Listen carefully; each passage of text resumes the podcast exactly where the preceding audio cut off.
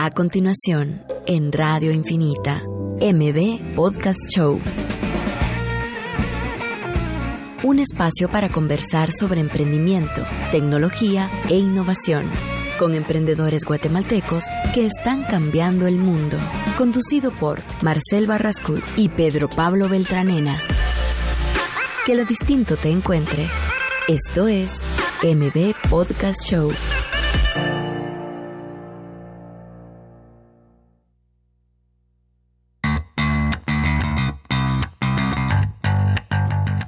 Estamos en el 45 episodio de, de M Podcast Show. Es increíble, digamos 45 semanas.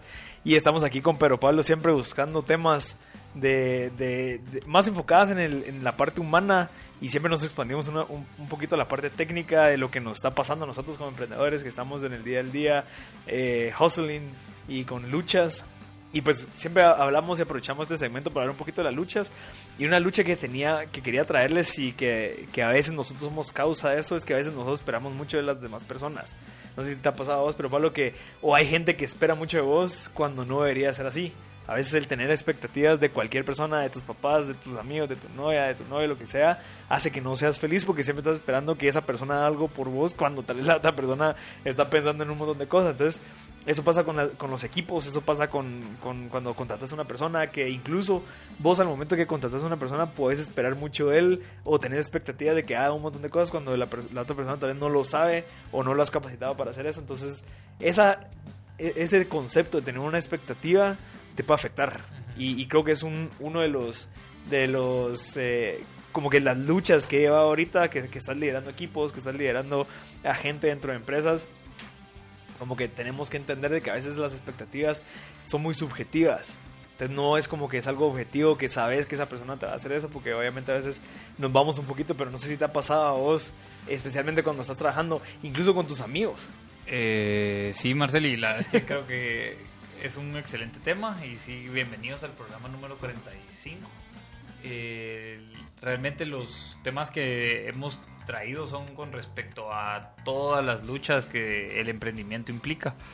Y creo que con respecto a lo que estás diciendo, también mi lucha iba por ahí y es, es de alinear incentivos. Okay. Y creo que esa es una de las cosas más complejas que hay, porque uno se puede alinear incentivos en el corto, en el mediano en el largo plazo. Y hay distintas maneras de alinear esos incentivos. Eh, y entonces también depende de dónde te conviene alinear a qué persona y a qué talento. Entonces suponete que en un negocio necesitas el conocimiento específico de alguien para elevar el negocio a otro nivel. Entonces puede que te convenga alinearlo, alinearlo en un mediano plazo. Eso puede ser en, no sé, en una junta directiva. Pero si la ejecución y el día a día o los recursos de alguien te los necesitas para el largo plazo, conviene alinearlo como accionista. Pero si lo o sea, o si necesitas que opere, pues se alinea de, en el corto plazo como algo, alguien de operaciones. Entonces creo que ahí recae mucho la, el alinear incentivos porque los incentivos dictan comportamientos y a la hora de que los incentivos dictan comportamientos todo lo que vas a hacer va a ser básicamente por lo que tenés incentivos de hacer. Eh, es como es un tema complejo así de, economía, digamos, ¿verdad? Que en la medida que tengas más incentivos, más vas a hacer, pero si están bien estructurados y creo que deben de haber carreras específicas solo para ver incentivos, por ejemplo, en la parte de ventas, eh, hay distintas maneras de poner las comisiones de ventas. Eh, distintos formatos de cómo armarlas, porque de esos distintos formatos depende qué cantidad o qué tipo de clientes tenés. ¿verdad? Porque el incentivo en la venta, por ejemplo, puede ser que la comisión va por cliente nuevo, pero tal vez te conviene que la comisión sea por, una, por un porcentaje del contrato cerrado durante todos los meses. ¿Por qué? Ahí hay dos, o digamos que hay un parteaguas en el incentivo. Si lo querés el incentivo hacia clientes nuevos, los vendedores te van a traer, no importa qué cliente, pero van a cerrar. y eso tal vez no es lo que le conviene a tu negocio, sino tu el negocio le conviene buenos clientes. Sí, también depende del giro del negocio también. Exacto, entonces también vas a ir a buscar clientes buenos que te traigan eh, el servicio y que se queden con vos. Y para eso necesitas hacer una buena venta. Entonces ahí, ahí, solo ahí hay un parteaguas de incentivos en la venta. No hablemos en temas operativos, no hablemos en temas de acciones, no hablemos en temas de otras índoles, ¿verdad? Que son mucho más complejas. En temas netamente de ventas es algo así. Y solo ahí es donde puedes empezar a alinear los a los incentivos de ventas, ¿verdad? Ok. Pero es, es una lucha, es una lucha concreta porque también eh, en tu caso, suponete, o en el mío, es a, a dónde uno se quiere alinear ¿Te querés alinear a algo para estar solo un rato o te querés alinear a algo para estar mucho tiempo? Y de sobre eso, básicamente, construir, pues. Sí, mira, yo creo que también. Bueno, es de los errores que creo que hablábamos en los primeros episodios, en el 5, el 6, en donde el, parte de los errores que nosotros cometemos es contratar a la gente. O sea, que vos contratas a una persona, eh, pero al momento que la contratas vos no tenés el tiempo o liderazgo suficiente como para poder dedicar y así después en dos tres meses exigirle lo que vos querés exigir, y sino que de un solo le exigís cosas que incluso son cosas que te siguen pasando, a mí me siguen pasando, que metes personas y esperas que hagan un montón de cosas y te das cuenta que bueno, tal vez no era la persona o tal vez le hace falta, entonces tienes que tener más paciencia, pero el, creo que es un tema interesante el, el eso, o sea, empezar con eso de, bueno, las expectativas que vos tenés de las demás personas, hay que tener mucho cuidado y viceversa, las, a esas personas que tienen muchas expectativas y al final es mejor no tener expectativas y vos asumir como que la persona no sabe nada y esforzarte en que la persona sepa y, como que desarrollarla por más que sepa, al final se tiene que adaptar incluso a tu estilo de trabajo, a, tu estilo de liderazgo. Otro tema que he visto eh, últimamente y en estos, esta, esta última semana ha sido que también parte de nuestras características como emprendedores que somos unas personas que van hacia las, a los objetivos. Me explico, no esperan eh, y, sos una persona que está detrás de, que se, que se ejecute y que tenga resultados. Y a veces nosotros esperamos eso de muchas otras personas. ¿Me explico? Entonces también ese es uno de, las luchas porque, y, y, lo puse a pensar y lo escuché, si no estoy mal, en uno de los libros que se llama Never Eat Alone, que por eso es de que a veces las amistades se pierden cuando uno está emprendiendo. O sea, uno evoluciona al momento que está emprendiendo. O sea, la, carrera de emprendedor te obliga a evolucionar, te, obliga a ser un poquito frío, te obliga a, tener esa energía de que te toca todos los días ver qué onda, seguir adelante. Y a veces con tus, con tus, con tus familiares o con tu, tu círculo cercano, ellos no están evolucionando en ese sentido. Por lo tanto, vos pensás que sí y entonces esperas muchas cosas de esas personas cuando es al revés. O sea, y, o sea que, que, también afecta. Entonces tenemos que ser conscientes de eso y entender de que uno evoluciona. O sea, definitivamente, no sé si te ha pasado de, con, tus socios, con tus amigos, con tus familiares, de que de la nada ya no hablas de otras cosas más que lo que estás haciendo porque estás en el día al día y al momento que vos resolver las cosas esperas que esas personas lo resuelvan de, cierta manera, pero obviamente no tienen el mismo contexto que vos lo tenés, por lo tanto tal vez no saben esos skills o, o, lo desarrollan de una manera diferente que afecta que es como que, ok, entonces ya te empezás a separar, eh, ya vas vos por tu camino, la otra persona por tu camino, entonces son cosas que van a pasar. Y... Sí, yo creo que esto se recae en la rutina que, que tiene cada persona, cuando, cuando... Y otra vez regresando a los incentivos, tu incentivo es crear un modelo de negocio que sea rentable para vos y ya sea venderlo o lo que sea, según tu estrategia del negocio. Pero el incentivo de las personas que te rodean no necesariamente es eso, es más cómodo quizás en tener un salario y con eso estar tranquilo y mes a mes así te vas hasta el fin de tus días, digamos, y ese es el incentivo y está bien, entonces como, como una rutina tuya se compenetra con la de alguien más y como creo que también existe un reto de que no solo por las afinidades vas a crear relaciones, sino que también uno tiene que crear relaciones más allá de las afinidades, ¿verdad? que es ampliar los círculos porque estás dispuesto a absorber como esponja cualquier conocimiento. O sea, no solo va a venir tus tu, relaciones cercanas van a venir de ahí, sino van a venir y generarse de otros espacios. Entonces tus círculos empiezan a cambiar y obviamente pasa en el emprendimiento como de seguro pasa en el trabajo o en el ejercicio o en, el, o en distintos, eh, no sé, como ecosistemas, por decir así, que solo varía, pues, pero es la manera de ir a andar en el día a día, el, que lo que te hace emprendedor. ¿verdad? Creo que, creo que eso va amarrado a lo que dijiste de los incentivos. O sea, puede ser de que los incentivos de, de tu equipo incluso de tus socios incluso de, tu familia sean diferentes. Pero lo que afecta tal vez es cuando tenés un socio, tenés un miembro del equipo que su incentivo no es el mismo que el tuyo, por lo tanto tal vez vos siendo un líder casi siempre ves muchas cosas objetivas. No estás tan pendiente de cómo se va a sentir esa persona si en dado caso toma una decisión, sino que ves los resultados. O sea, creo que es un proceso de aprender, porque Sí. obviamente un buen líder creo que se, también ve las emociones, pero mientras que vas en el día al día estás enfocado en resultados. Te querés cerrar esto, querés vender aquello, querés ven- vender esa cantidad. Y si uno de los miembros del equipo que no está bien incentivado o no tiene el incentivo de tener los resultados positivos y está pensando, yo quiero aprender o quiero hacer un montón de cosas, puede afectar porque esa persona no tiene los mismos incentivos, ¿me explico? Sí, yo creo que pero también termina siendo una lección en donde también tal vez te conviene alinear los incentivos. Ajá. Y es ahí donde creo que es el ejercicio valioso. Hay que alinear incentivos con personas y, y que tengan ya sea recursos, conocimiento, tiempo. Eh, o sea, ahí sí que los- los- el triángulo de las prioridades, pues tiempo, recursos y, y conocimiento. Y con esas tres cosas, ver si lo puedes alinear y, y si lo logras alinear, pues las expectativas que vas a tener las vas a ir recibiendo, ¿va? Pero si no está alineado, entonces el problema va a seguir, pues, ¿va? Porque no vas a poder avanzar de siguiente etapa, pero si necesitas este apoyo, que es clave, ¿va? Y yo creo que es alinear incentivos. ¿Y qué, qué, o sea, qué, qué herramienta o qué ejercicio te- crees que te- deberíamos de hacer para alinear esos incentivos o sea, de las personas que están dentro de tu equipo? Eh, ¿cómo, ¿Cómo crees que sería, bueno, mucha, antes de empezar, alineemos incentivos, qué es lo que todos queremos, qué es lo que queremos lograr, tal vez instalar KPIs, eh, de procesos o qué? Eh, sí, yo creo que esto viene un poco a las recompensas, ¿verdad? ¿Qué recompensas se dan? Eh, por ejemplo, nosotros estamos armando cabal ahorita un, un, un colectivo. Este colectivo lo que tiene es distintas personas, ¿verdad? Y son tres personas. Y las tres personas tienen el incentivo del exit, es decir, build to sell. Y entonces estamos alineados en contratos tácitos, digamos. Tácitos me refiero a que también van en temas de valores, en temas de que estamos construyendo de una manera.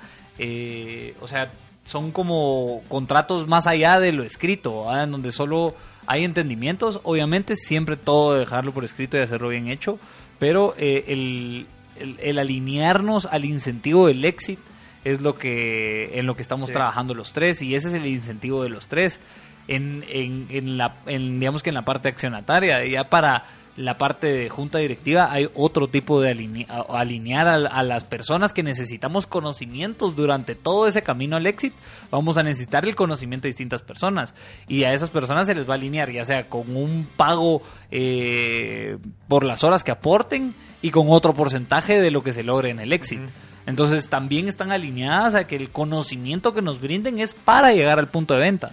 Ya. ¿Ya? Entonces, creo que es una, es una excelente estrategia en términos de alinear a personas a una meta Sí. común.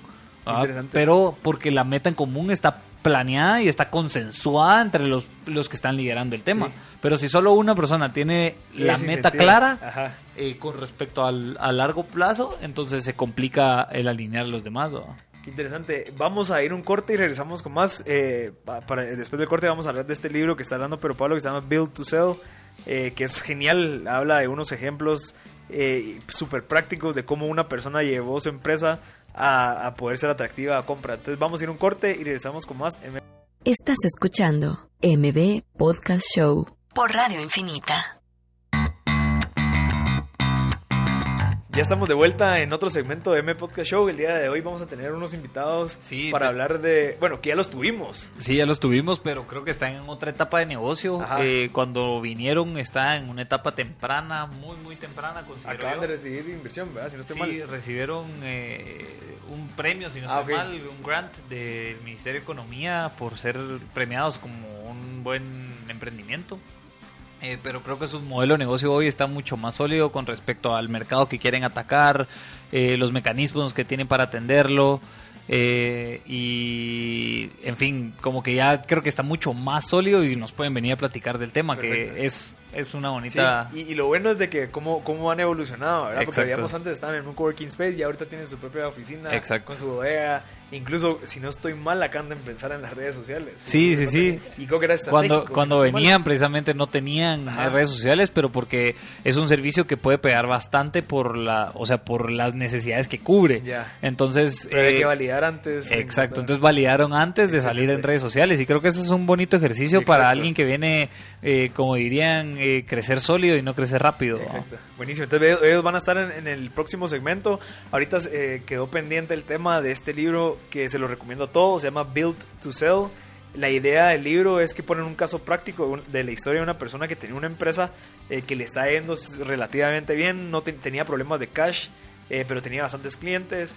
Y, y, el problema inicial o la, como que la raíz de su falta de organización era que tenía muchos servicios, o sea, ofrecía muchas cosas y no estaba especializado. Entonces esa persona se acerca a un inversionista o un mentor y le pregunta, mira, ¿qué es lo que tengo que hacer para mejorar mi empresa? Y lo primero que le dice, mira, especialízate, hace un producto para ofrecer los cinco otros productos que tenés, especialízate en este, hace un proceso, volverlo, volverlo algo que se pueda vender y obviamente fue difícil, eh, creo que hablábamos antes de la parte de los incentivos, muchos de, los miembros de su equipo y de su empresa se fueron porque ellos no querían y no tenían ese incentivo de vender la empresa, porque al final la conclusión fue, tenemos que vender la empresa, quiero venderla, eh, yo, yo estoy trabajando o llevo trabajando 5 o 6 años en este proyecto, pero sigo encerrado, eh, apagando fuegos y todavía hay clavos, o sea, él lo que quería al final era crear la empresa para poderse dedicar a vivir bien.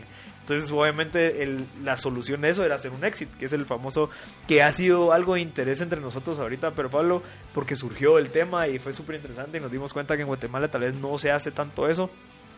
Entonces empezamos a investigar y uno de los libros fue este. Entonces lo que para haciendo es desarrollando un solo producto, se dedicaron solamente a hacer logos, antes era una empresa de mercadeo, entonces diseñaban panfletos, diseñaban redes sociales, diseñaban eh, tarjetitas, de, o sea, tenían un montón de servicios, se pararon quitando eso y solo se dedicaron a hacer un producto, o sea, no era un servicio, era un producto que te lo compraran una vez al mes, pero obviamente estaban buscando en eh, cliente. Entonces la idea es de ese libro es entender de que para que tú que tu empresa sea sea como que no sé, atractiva a inversionistas o a futuros compradores, tenés que dejarla de una manera escalable, que es como, ok, yo ya le enseñé a mis empleados a hacer todo, no necesito entrar a resolver como lo tenía que hacer antes, entonces ya lo puedes escalar, puedes enseñar el proceso, la gente se sube al proceso, ya no las personas son el proceso, porque eso pasa mucho en las empresas, entonces es súper interesante y creo que va alineado, o sea, eh, si las personas de adentro de la empresa cuando, cuando decidieron como que especializarse en solo hacer logos, muchos de los incentivos de esas personas era comisiones por los otros servicios que ofrecían, entonces se pararon yendo y obviamente se volvió mucho más lean la empresa y logró el, resultado que era venderlo. Sí, y regresando un poco al tema de que en Guatemala no se suelen vender las empresas o por lo menos se espera que dividenden para siempre eh, o que por lo menos no sé si eso se ponen de objetivo, si hay alguien escuchando que tenga como objetivo vender la empresa, eh, por favor llámenos, queremos escuchar su experiencia. Eh, y si hay alguien que de verdad solo quiere dividendar, eh, también llámenos para escuchar la, o sea, cuál es esa perspectiva, pues. pero también creo que desde ahí parten también los incentivos y es de que para qué, qué incentivo tenés de vender la empresa y es básicamente que la empresa pueda operar sin vos, que no dependa de tu persona, porque si depende de tu persona hay un gran riesgo a que, que si te pasa algo y de esa empresa sobrevive no sé, una familia o algo así, o una generación, exacto, como que se complica a, grandes rasgos ese tipo de cosas, o la, la, manutención de esa familia. Eh, y el, incentivo quizás de vender la empresa es para lograr un buen stake de, de dinero, de cash, en el corto, mediano plazo, en donde lograste vender la empresa y con ese dinero con, del que vendiste, que obviamente va a ser mucho más del, del que invertiste, eh, pues puedes sobrevivir, no sé, depende, ¿va? si haces una excelente venta, eh, quizás hasta más años del que, de los que tenías planificado, o quizás hasta más generaciones. Y, entender el por qué es que lo hiciste desde un principio. Si tu idea era tener una empresa que mantuviera a tu familia, tal vez, pero casi siempre uno trabaja para poder evitar o sea, meterse un trabajo y que tengas que estar yendo todos los días. Al final, tal vez uno desarrolla un emprendimiento por la gana de querer alejarse y que sea como un passive income o, que vos puedas salir a viajar. Entonces, en esta historia, la persona decía eso, pero es que yo me metí a hacer mi negocio para no dedicarme a trabajar. Exacto. y, y lo que ocasionaba en ese caso era lo contrario. O sea, él está trabajando porque no quería que se, que se cayera su empresa y demás. Entonces, al final era casi lo mismo a que si solamente hubiera buscado un trabajo. Entonces, creo que es un incentivo interesante, obviamente fue difícil, pero los, al entender de crear procesos y demás, que es lo que hemos venido hablando desde el principio, que ves tu contabilidad clara, eh, todo con, Que tengas un proceso de ventas, que tengas un proceso operativo, que tengas métricas, que tengas contabilidad, que tengas finanzas. eh, al final solo van a hacer más fácil la visibilidad del negocio para poderla entregar o vender o, conseguir una inversión o conseguir un accionista o nuevo que te que en fin, o sea, negociar básicamente es mucho más fácil cuando tenés la información clara de tu negocio, pues. Mira, ¿y vos qué le recomendarías a alguien que, va, digamos en nuestro caso, que estamos en el día al día, obviamente es difícil agarrar un tiempo y decir, bueno, voy a agarrar dos, tres horas en a, ordenar mis finanzas, tal vez yo las empecé tarde, tal vez ahorita que escuché el episodio, sí, ¿verdad? Tienes razón, tengo que hacer esto. ¿Qué le recomendás para empezar? para que lo vayan haciendo ya sea empezando desde su contabilidad, luego al proceso de ventas, luego al proceso operativo, luego al proceso de decisiones. Sí, lo primero en temas de finanzas y contabilidad es un registro financiero. Que es meter todo lo que gasto. Todos los ingresos, todos los ingresos y todos los egresos. Los ingresos dividirlos por los servicios o productos que vendes eh, y todos los egresos divididos en los costos y en los gastos. Eh, costos es netamente lo que tiene que ver con el producto o servicio que vendes. Gasto es todo lo que tiene que ser, tiene que gastarse para que el negocio eh, funcione. Eh, y con esas, digamos que con esas primeras divisiones es un buen primer paso. Eh, y ya con eso, pues obviamente ya empiezan a ver los márgenes, empiezas a ver los márgenes de lo que estás vendiendo. Y creo que ahí es un, un paso para que tu negocio empiece a tener un sentido financiero. Ok. Ese sería como el primer paso, claramente. después ya hay, sí. después ya viene a armar un modelo financiero en la parte en la parte financiera, que es ya tener proyecciones, tener los tres estados financieros y tener los supuestos operativos comerciales y el tamaño de mercado para poder hacer esas proyecciones. ¿Cuánto tiempo crees que debería pasar uno antes de que, bueno, yo sé que va a ser muy variable y va a depender mucho del negocio, pero de, de bueno, ¿qué tanto tiempo tengo que pasar yo haciéndolo antes de contratar a una persona? Para que haga lo que yo estoy haciendo mm. y, y, pues porque obviamente tal vez te, voy a explicar lo que cómo lo tengo en la mente que es tal vez vos al, momento tenés una capacidad limitada sí ok la llenaste pero como estás con la capacidad llenada eh, como que llena y, no tenés más tiempo como para poder seguir buscando más clientes y demás no sabes si hay más clientes o demás como para decir bueno voy a invertir en una persona que, que la contrato para que mantenga a esos clientes así yo me dedico a buscar a más clientes me explico Sí, yo creo que parte de los procesos. Porque entonces con los procesos vas a poder delegar áreas de, del flujograma, digamos. Entonces el flujograma o customer journey que le decimos es desde inicia, desde la recopilación de un posible prospecto hasta la entrega del producto o el servicio en, que termina, digamos.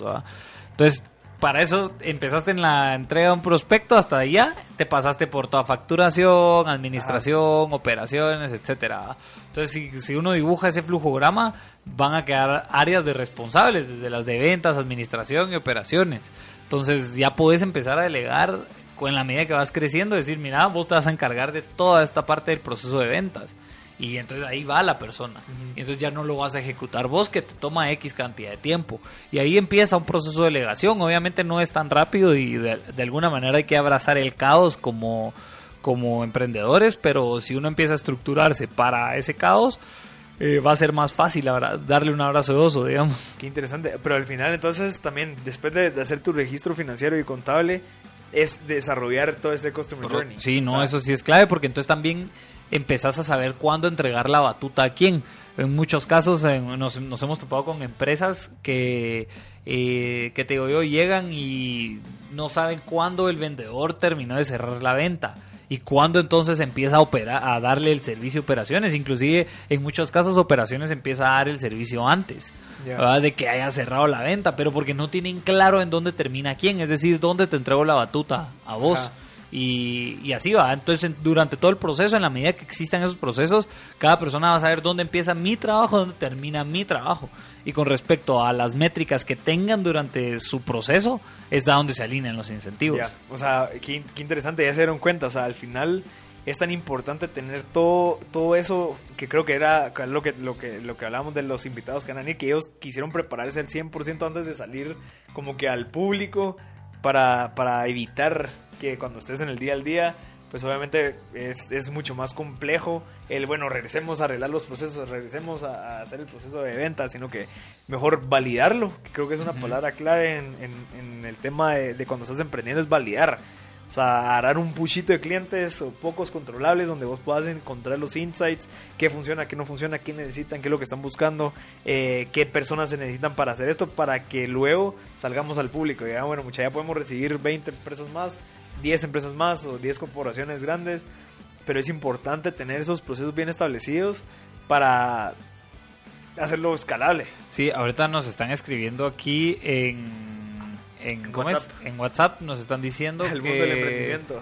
Sí, que qué libro recomendamos para para para meterse en el mundo del emprendimiento. Yo tal vez recomendaría, ahorita se me vienen dos a la cabeza, uno es Lean Startup, eh, otro es eh, Rockefeller Habits y el último sería Build to Sell. Eh, esos tres serían Rockefeller Habits es de Bern Harnish. Ahorita estoy buscando de quién es Lean Startup. Es de Eric Rice, ¿no? Eric Rice, sí, Eric Rice. Ajá. Y Build to Sell es de. Ay, ese se me olvidó, lo acabo de leer. Ahorita le decimos. Pero es buenísimo, ese es buenísimo. Bueno, no encuentro, pero cuando lo encuentro le decimos de quién es. Pero esos serían como unos tres primeros libros y obviamente también otra de las cosas que se recomienda para empezarse a involucrar en el emprendimiento es ir a cometer errores, ¿no? y solo sentirse en la libertad de que de que el error, la cultura del error en, en el emprendimiento es bienvenida. Eh, es más, ayer justamente estábamos recibiendo CVs para, para algunos interns que queríamos, eh, que, que necesita una empresa y se nos ocurrió como que responderles a todos los CVs que recibimos que nos regresen el mismo CV pero con todos los errores que han tenido. Es decir, preferimos escuchar los errores que ya tuvieron que todas las cosas buenas que siempre hacen. Eh, ¿Por qué? Porque los errores nos dicen que no van a volver a hacer algo así, ¿verdad? Entonces, eh, creo yo que es algo eh, para empezar en el mundo del emprendimiento. Yo creo que antes también incluso de empezar en el mundo del emprendimiento uno tiene que aprender muchas soft skills. O sea, al final creo que antes de, de entrar allá a la parte técnica del desarrollar un negocio uno tiene que entender muchas cosas de uno mismo. Hasta dónde puedes llegar vos, qué es lo que skills necesitas, las soft skills, leer el, cómo hacer amigos, cómo ganar amigos e influir en las personas es clave. Ese libro es impresionante, te enseña a escuchar, te enseña cómo negociar. Entonces creo que todas esas soft skills obviamente las necesitas, las puedes estar aprendiendo durante el transcurso, pero es mejor llevarlas antes de empezar a, a emprender porque es un mundo complejo que requiere muchas skills. Vamos a ir un corte y ya regresamos con los invitados de NUR que ya vinieron, así que los esperamos en el siguiente segmento. Gracias.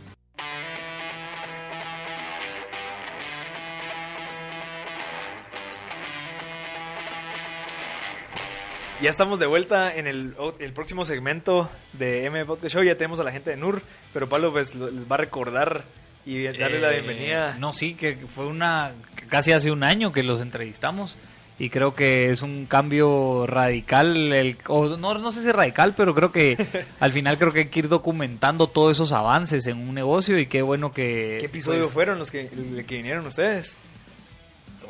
12. Creo que sí, fue como el 12. ahí. fue hace, 36 episodios. Ah, eso ya hace bastante tiempo, pues, y creo que en cada semana es una lucha, yo sé. Pero aquí está Rodrigo Pacheco y Alejandro Urizar, eh, ambos fundadores de NUR. Eh, Nur Home, pues creo que es el servicio que nos vienen a contar un poco hoy, pero antes de eso, eh, tal vez refresquenos un poco en qué situación están hace un poco cuáles eran sus luchas semanas, de esas semanas y ahorita cuáles son sus luchas y cómo han evolucionado. bueno, de primero gracias por la por la invitación nuevamente. Es interesante estar aquí otra vez en la radio, se lo decía a Rodrigo que yo sentía que nos iban a volver a invitar a MB Podcast. Lo dije hace un par de semanas y ahí sí que la palabra es fuerte, diría. Y sí se cumple, ¿verdad? Eh, en ese momento estábamos, eh, estábamos llegando a algo que nosotros llamábamos punto de equilibrio, pero era sin, eh, sin salarios de mercado. Estábamos haciendo todo bastante empírico, espontáneo. el que podía hacía la tarea que tocaba hacer. Y pues así fuimos saliendo, fuimos descubriendo también bastante de cómo funcionaba el negocio pero no teníamos mucha organización específica del, de la fase esta en Urhome. Ok. Y ahorita ya tienen incluso sus redes sociales. Sí, sí, sí. Eh, incluso este eh, en comparación o en sí en comparación con cómo estamos ahora em, pues ahorita ya contamos con ya desarrollamos un plan estratégico verdad que nos ha ayudado a enfocar más nuestros esfuerzos y a enfocar también todas nuestras energías a, ciertos puntos verdad estamos eh, para mejorar el área de ventas el área operativa que a veces eh, cuando uno no tiene definidos esos procesos pues vas encontrando pequeños cuellos de botella que van que van como sumándole tiempo a tus procesos y eso al final te trae costos, ¿verdad? Entonces eh, estamos trabajando en eso. Eh, ya salimos a redes sociales, nos pueden seguir, estamos en Instagram como nurhome.gt y en Facebook también. También tenemos nuestro WhatsApp. Que es el 5570 6344. Cualquier cosa de construcción. Y pues ahora tal vez cuéntenos para qué le ha, para qué se han topado en este servicio de Nurhome y cuándo salieron al aire con esto. Eh, oficialmente salimos hace un mes, eh, donde ya abrimos redes sociales. Como les contamos, en ese momento nosotros queríamos hacer las cosas bien desde el principio. Por eso no habíamos abierto redes a pesar de que ya estábamos en el negocio. Entonces ya contratamos una empresa que nos apoyó en las redes sociales, en toda la imagen. Hasta nos hizo vestirnos bonito, ¿verdad? Vos para las fotos. y pues ya con esto, eh, ya ahorita descubriendo el negocio, nos hemos topado digamos, desde problemas de humedad, que son cosas más comunes, eh, goteras, filtraciones, electricidad, hasta acabamos de reparar una mesa que mordió un perro. La mesa tenía 10 días de comprada. Y es un caso interesante porque nos llamaron y nos dijeron, miren, mi, mi novio compró esta mesa hace 10 días. Carísimo. Se fue de viaje y ahorita yo estaba aquí y mi perro vino y la mordió. y ustedes pueden repararla. Chica, sí, va. Sí, probemos. Y la reparamos, funcionó y todo, y ya, o sea, hasta, hasta, hasta eso hemos llegado, o sea, reparar ese tipo de cosas. O sea que los servicios que ofrecen son netamente como una especie de handyman, o sea, un multiusos, digamos, en donde tal vez enlístenos qué servicios dan. Sí, ahorita lo que estamos enfocados es dar todo el servicio o mantenimiento que pueda generarse dentro de las casas, ¿verdad? Si tienes algún problema de plomería, electricidad, carpintería, albañilería, tabla yeso o herrería, pues nos llamas y nosotros te podemos ayudar. Eh, digo esos por mencionar los más comunes, pero cabal, ¿verdad? Este de la mesa que morde el perro, pues sale un poco de lo común y pero igual podemos solucionar ese tipo de problemas. Otros comunes supongo que son así como, no sé, una pared de tabla yeso o instalar una puerta. De... Algo bastante común que nos llaman son la instalación de lámparas, mm. eh, porque digamos uno a veces mira una lámpara en alguna empresa, del Semaco, Novex o EPA, la quiere comprar o la compra, pero no sabe quién se la va a instalar. y entonces mejor se queda ahí la lámpara por un mes, dos meses, un año y después cuando están buscando otras cosas en Navidad vuelven a sacar la lámpara, ahí está. Entonces nosotros ofrecemos ese servicio de instalación de lámparas también, instalación de toma corrientes, cosas que son pues parecieran bastante simples, pero cuesta encontrar a alguien que lo haga profesionalmente. Entonces nosotros tenemos ese servicio. Mira, y, han tenido algún momento de, de pivote, de como que han, tenido que pivotear en los últimos 6, 7 meses, de decir, bueno, antes íbamos para allá, pero nos dimos cuenta que no, que tal vez nuestro nicho está de este lado. ¿Qué, ¿Qué les ha pasado que han hecho eso y por qué? Yo creo que sí, tal vez no fue específicamente, bueno, tal vez sí en estos seis meses eh, o sea, tenía alguna hipótesis antes. Un poco antes, diría yo, que uno sale creyendo que va a poder hacer una constructora y en un año ya va a tener las bueno, edificios, Entonces ese fue el primero. Ya teniendo este negocio, nosotros creímos que eh, iba a ser fácil conseguir a todos los proveedores y nosotros íbamos a estar viendo todas las reparaciones y íbamos a estar ganando por supervisar reparaciones. Jamás íbamos a poder hacer eso. ¿En qué momento? Si solo de llegar a un lado para otro son una o dos horas de tráfico. Entonces, eh, ese pivote diría yo que también fue cuando entró ahí un, un apoyo a la empresa y que nos, eh, Pedro Pablo, Pedro Pablo se acercó con nosotros y nos, nos empezó a apoyar en el área estratégica para que comente un poco más. Sí, eh, en, esta, en, este, en, ese sentido lo que hemos trabajado más es eh, cómo realmente creas una estructura replicable, ¿verdad? Y pues básicamente lo que hemos trabajado es en definir procesos, eh, cómo un un visitador técnico va a llegar, o uno de nuestros técnicos llega a tu casa y cómo nosotros garantizamos, sin, poder, sin tener que llegar, que él va a hacer bien el trabajo, ¿verdad? Ajá. Y eso es con capacitaciones que hemos tenido, eh, depuración de los mismos eh, previa a alguna contratación, ¿verdad? Y hacerles unas pequeñas pruebas eh, antes de contratarlos, ¿verdad? Y empezamos a darles como trabajos muy puntuales donde sí sabemos que los podemos evaluar fácilmente y, y que cabal, que creo que ese es otro punto donde hemos pivoteado, ¿verdad? Que cabal, pensábamos que íbamos a ganar por supervisión, pero realmente eso no es replicable. Entonces tenemos, nos enfocamos más en, en cómo poder atender a más personas eh, con una, con la misma calidad y el mismo eh, y, la misma versatilidad. ¿Y cómo lo han hecho? ¿Por medio de tecnología? ¿Por medio de, de imagen? Asumo que es, o sea, que si no puedes llegar a verlo, le pedís que tome fotos y las evalúas. ¿O cómo funciona? Sí, exacto. La primera parte es imagen, ¿verdad? Eh, digamos, eh, eh, necesitamos, necesitamos fortalecer nuestra imagen institucional, entonces por eso eh, tiramos unas redes bastante, con una línea gráfica bien definida. Eh, después para la operación en sí, eh, manejamos procesos, ¿verdad? Necesitamos que la persona nos mande a nosotros fotos previo de cómo estaba, ¿verdad? Cuando el técnico llega. Eh, el técnico cuando llega, a su vez, toma fotos de cómo, es, de cómo encontró el área. Des- durante el proceso nos está mandando fotos y cuando finaliza, ¿verdad? Eh, la finalización también se hace con una aprueba- aprobación del cliente, ¿verdad? Si no la aprueba, pues eh, ya, ya nosotros tomamos acciones en eso. ok.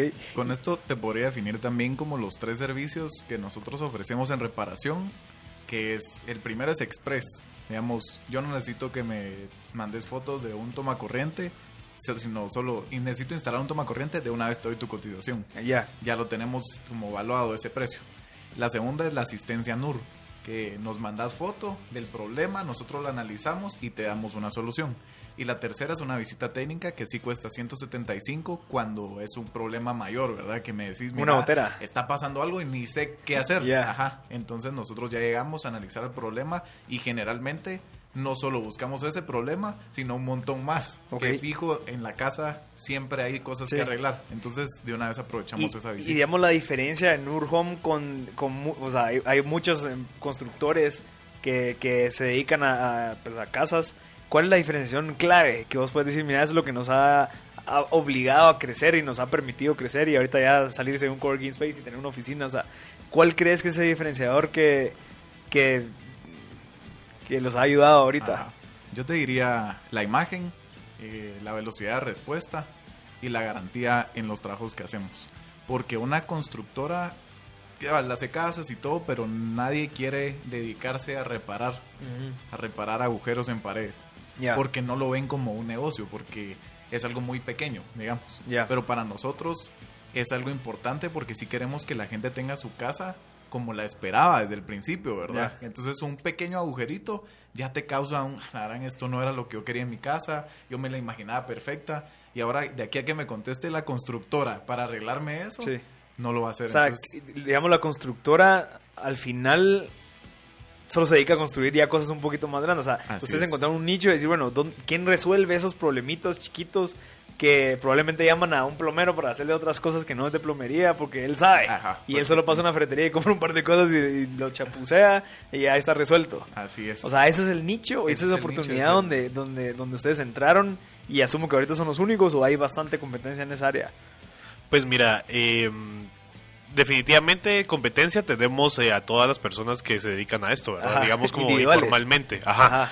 Eh, que no dan factura, que, que no dan factura, uniforme, que no tienen uniforme, que seguramente no sabes en dónde compra sus materiales, que digamos estas, estas personas son como muy buenas técnicamente hablando, eh, pero cabal, ¿verdad? Creo que nos, hay, digamos prácticamente hablando, pero nosotros combinamos nuestra capacidad técnicas con las capacidades eh, Administrativas, admi- ajá, ajá. y entonces eso es lo que nos ayuda a entregarle solu- soluciones integrales a nuestros clientes. Bueno, pero eso también le eleva un poquito el precio. O sea, ustedes su mercado Sí. ya no son toda la gente que tiene esos problemas, sino que los que pueden darse el lujo de decir, bueno, prefiero factura. Fíjate que es relativo. Cabal, eh, hace poco tuvimos un caso bastante peculiar, que es de- el de un cliente, eh, digamos, es en zona 5, ¿verdad? Que vos dirías eh, que, aquel, que esta persona, digamos, hizo primero una inversión con un albañil particular y realmente le salió más caro porque ahorita tuvo que volver a invertir. Eh, entonces, ajá, ahí es el, el, el típico caso donde Sí. lo barato sale caro, ¿verdad? Y también en aras de eso, eh, definitivamente nosotros somos más caros que un albañil,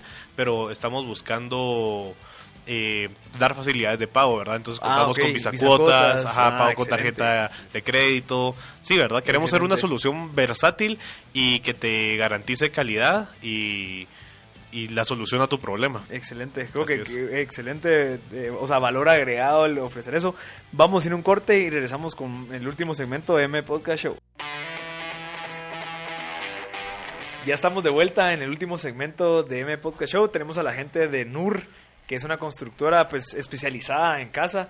Ahorita una de las, de las preguntas que les quería hacer, que estábamos hablando con Alejandro, es uno de los desafíos que conlleva el crecimiento de una empresa. Definitivamente uno al momento de crear una empresa empieza con ciertas skills, pero al momento que ya contratas ya tienes que tener unas skills un, poquito más de liderazgo. Luego cuando ya tenés, eh, no sé, más, un portafolio de productos mucho más amplio, tenés que tener una manera de organizar a toda tu gente. Me estabas comentando Alejandro que solucionaron eso por medio de crear por medio de, de funciones repetitivas de ciertos problemas, ciertos procesos a ciertos problemas en específico. Sí, eh, cabal, digamos, nosotros ahorita, como preguntaste anteriormente, la tecnología nos va a servir un montón. Ahorita lo estamos implementando nosotros con la tecnología que tenemos a la mano, porque otro de los problemas o las, eh, los retos que estamos viviendo hoy es la inversión en tecnología, ¿verdad? Que Ok. eso es alto. Pero como lo estamos solucionando, es que eh, antes, te- si cotizar un problema está bien, pero si nos llaman 5 o 10, ya no podemos estar uno por uno. Entonces estamos creando eh, precios estándar por los tipos de problema. Digamos, al final, si es una si es humedad, eh, eso es, ¿verdad? Vos puede ser un metro cuadrado de humedad, puede ser 100 metros, pero al final nosotros lo vamos a trabajar lo mismo con los mismos materiales. Entonces, eso es lo que estamos llegando a estandarizar y a definir cada vez mejor. Pero digamos, perdón, en este caso de la humedad puede ser por medio de que haya sido porque hay una lluvia o porque hay una tubería rota. Entonces, ¿cómo identificas eso al momento de solucionar el problema? Porque la humedad no solo puede llegar a quitar el, el techo y ponerle otro, Ajá, sino que tienes cabal. que resolver el problema de eso. ¿ya? Correcto. Entonces va a variar mucho de que si es lluvia o si es que el vecino de arriba, no sé, se le salió la tina. no. Cabal, yo creo que este caso puntual que menciona Alejandro es de humedad generada por salitre, que es como esa espumita que nos sale Ya. en la parte de abajo Es de como- nuestra de nuestros muros, ¿verdad? Cabal, creo que lo que buscamos es eh, identificar qué problemas o qué solu- eh, como qué problemas puntuales pueden suceder en las casas, digamos, un cambio de sifón, eh, Ah, reparar una humedad de, de- por salitre, eh, un cambio de puerta, ustedes. ajá, cabal, eh, tenemos hemos trabajado una base de datos de problemas comunes por los que nos han llamado Interesante. y, y les estamos dando como un precio estándar, ¿verdad? Pactamos con nuestros colaboradores para eh, definir ya un precio de mano de obra y eh, hacer de una vez como el, el costeo de, de materiales y todo lo que tenés que eh, tener para eh, resolver ese problema. Qué excelente. Digamos, lo que nosotros estamos buscando es ser un J Ready de reparaciones, ¿verdad? Ok. Entonces vos ya sabes cuánto te cuesta. Cabal. Entonces, mire, tengo tanto, ok, de una vez te mando Esto. la cotización. Ya, eso es, te lo puedo reparar mañana. Buenísimo. Y en es. cuanto a tecnología, lo que hemos estado trabajando, ¿verdad? Es eh, ap- apalancarnos de plataformas que ya, ex- que ya existen, ajá, y que digamos son gratuitas o no tienen un costo sumamente alto, Freemium, digamos, ajá, eh, digamos Slack para comunicación interna, eh, todas las plataformas, todo lo- todas las herramientas que te da Google Drive o la G Suite para para trabajar, ¿verdad? Que está Google Keep, Meet para hacer reuniones en línea, eh, Calendar. Calendar, que Es es, una herramienta excelente, ¿verdad? Eh, Y hasta, hasta un CRM tiene ya, que se llama Copper. Sí, Cabal, Cabal tiene un CRM que se llama Copper. Tenemos también eh, u- Asana, que es un administrador de tareas, ¿verdad? Para tener mapeadas todas las tareas y, e irlas delegando y ponerles tiempos y responsables a las mismas. Excelente. Mira, y digamos eso, la, la segunda pregunta me la respondiste con esto de, de establecer bases de datos de precio, pero digamos ustedes como los fundadores, como los, los que empezaron el negocio, ¿qué características o qué han tenido que hacer para ir elevando su nivel y su capacidad de mantener tanto? Porque una cosa es empezar ustedes dos y una cosa es tener cuatro personas, otra cosa ya tener una oficina, otra cosa ya tener clientes recurrentes, o sea, ¿cómo y qué skills creen que ustedes han tenido que ir desarrollando en esos últimos seis meses que vinieron la última vez acá? Mira, yo creo que de primero es así básico organización. Ok. Eh, sí tiene que haber eh, una cabeza que esté viendo como la mayoría de cosas para que esté ordenado todo. Para que nosotros podamos saber, bueno, a quién le tocaba esto, en qué momento, quién es el responsable y cuándo se entrega. Entonces, eso es uno. De ahí eh, las reuniones para ver cómo creamos nosotros las herramientas que nos van a ayudar. Entonces, eh, suponete en el nosotros para cotizar, ahora vamos definiendo un mejor cotizador, porque así me va a ayudar a mí, que ahora yo voy a ser el que va a cotizar, a definir mejor cómo cotizar más rápido, digamos, cómo salen las propuestas más rápido, porque antes nos estábamos tardando de dos a cuatro días, que estaba bien por un cliente, pero ahorita si vamos a tener 10, tenemos que tardarnos tal vez Una una, hora. hora. Ajá. Ajá. Así es. Sí, porque ahí, ahí es donde ustedes tienen que empezar a ver la parte de la escalabilidad. O sea, no se quieren quedar como están, pues, Exacto, asumimos, ajá. ¿verdad? Sino que... Otra, otra skill importante que se va desarrollando es la capacidad de delegar. Ok. Eh, a veces cuando uno está en un emprendimiento, eh, uno le tiene mucho cariño al mismo, ¿verdad? Y vos querés hacer todas las tareas porque vos a cada tarea le vas a poner el amor y, y esa pasión que querés que tenga cada cosa. Y pues te das cuenta que, que hay cuestiones, ¿verdad? Como, no sé, hacer una cotización, ¿verdad? Que realmente no te va a dar valor o, ir a dejar una factura que la haga vos o alguien más. Ajá. Es mejor invertir en tiempo, en definir un proceso, crearlo bien y que este proceso se lo puedas delegar, hacer un proceso completo de delegación a, a otra persona, ¿verdad? Y que esta persona se encargue. Entonces creo que esa es una parte, un skill muy importante que hay que desarrollar porque, cabal, ¿verdad? Uno le agarra mucho cariño a su emprendimiento y cuesta soltar el hacer esas Sí. cosas. Sí, y ojo que una de, la- de, la- de las cosas que uno nunca quiere soltar es esa atención al cliente. Sí. Porque al principio vos enamoras a los clientes por tu, por tu pasión al negocio, lo que estás haciendo, pero cuando tenés que delegar es bien difícil confiar en una persona que pueda representar eso como vos lo repre- representaste en algún momento.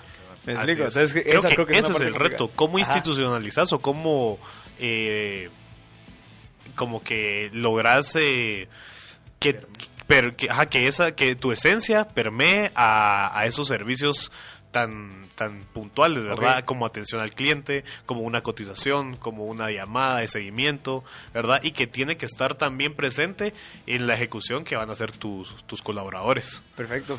Pero bueno, no sé si querés... Eh, pues no, yo creo que el modelo de negocio creo que está claro y cualquier persona que tenga, no sé, como una búsqueda, una construcción o algo, ne- alguna necesidad, pues creo que está el teléfono de NUR para que le solucione, ¿no? Sí, voy a repetir el número, es 55 70 63 44. Perfecto, mucha. Eh, ¿Algún consejo que quieran dejar para los emprendedores eh, que están comenzando, que tal vez se encuentran en la misma etapa de que ya tienen su negocio, que lo están creciendo, son socios? ¿Qué les recomendarían? Yo les recomendaría que quemaran las naves. O sea, si Ah, se van a meter, que se metan con todo. Ajá. Que no tengan miedo. Seguramente vas a tener días buenos, días malos, días terribles. Pero si no entras de lleno y si estás parcialmente en, en una cosa, pues mm, mejor no lo hagas, ¿verdad? Así Yo es. les recomendaría que cuestionen su emprendimiento y que se aseguren de que lo que están haciendo, ¿por qué lo están haciendo? Ok. ¿Por qué? Y que se comparen y que digan, bueno, yo lo puedo hacer mejor que tal y tal cosa que ya existe. O no existe y yo lo quiero hacer igual de bien que otras cosas que están excelentes. Ok, perfecto Alejandro. Rodrigo, excelente. Eh, vamos a darles una última noticia. Eh, Radio Infinita es uno de los patrocinadores de Startup Grind, por lo tanto ellos tienen una entrada que está disponible. Ya no hay entradas eh, para el evento, por lo tanto eh, ellos van a hacer una rifa. Eh, ellos solo tienen que seguir las redes sociales de Infinita para que vean las instrucciones del giveaway. Es una entrada a un evento que la verdad es que está súper súper pila, pues sea, bien hecho y va a estar increíble que es relacionado con todo el tema del emprendimiento, así que aprovechenlo, sigan las redes de Instagram y de Facebook de Radio Infinita para que vean cuál es el pues el proceso para ganarse la entrada. Así que muchas gracias, pero Pablo, gracias a la, a la gente de NUR que nos acompañó hoy y esto ha sido otro episodio de M Podcast Show.